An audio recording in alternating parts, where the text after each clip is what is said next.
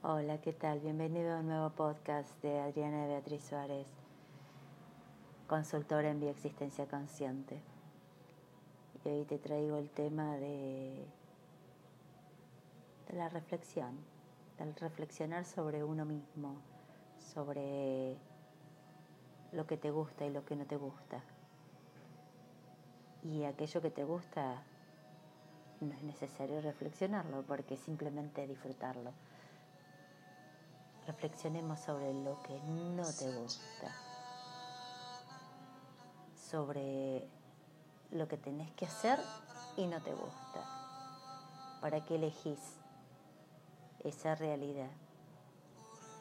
Porque teniendo en cuenta de que todo es creación, todo forma parte, no estamos separados de nada.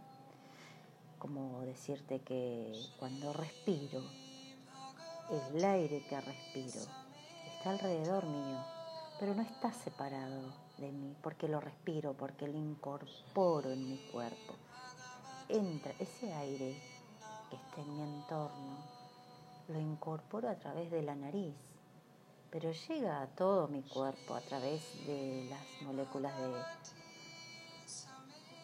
H2O, hidrógeno 2, oxígeno y a través de, esas moléculas es que llega a cada parte del cuerpo.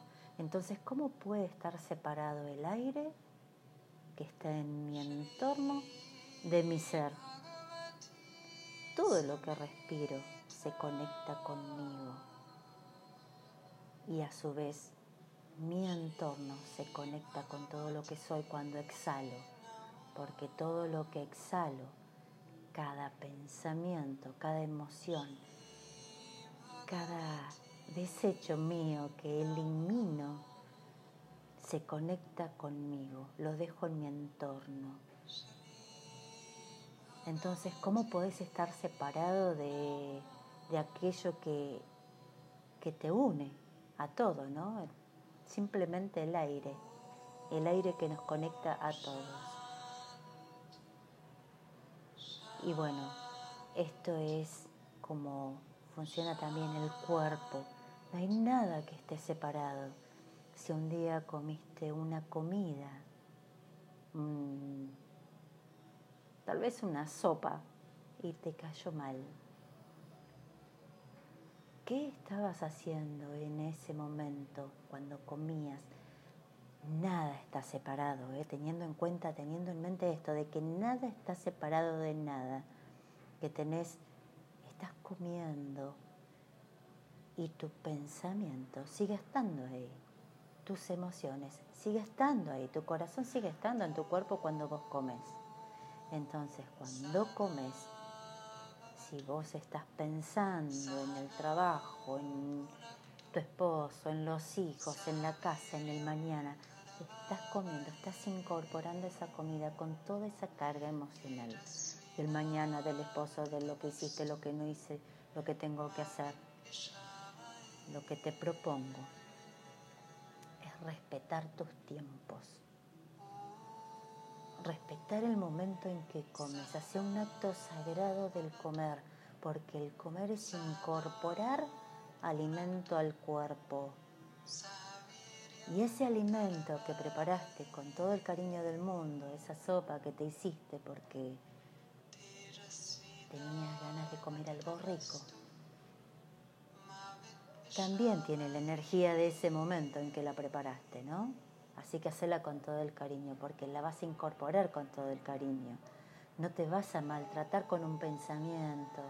Trata de ser consciente en esa sopa que te estás tomando, que te estás brindando con amor. Respetate, querete.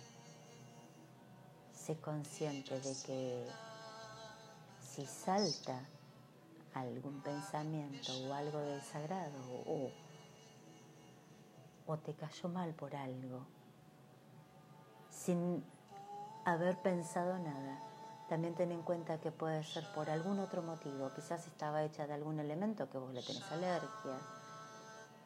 Siempre hay que mirar el entorno porque está lleno de señales.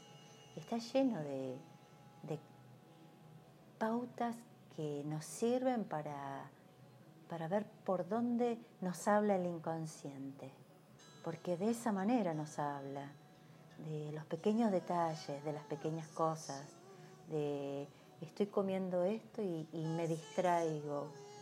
Bueno, ¿por qué tu mente te lleva para ese lado?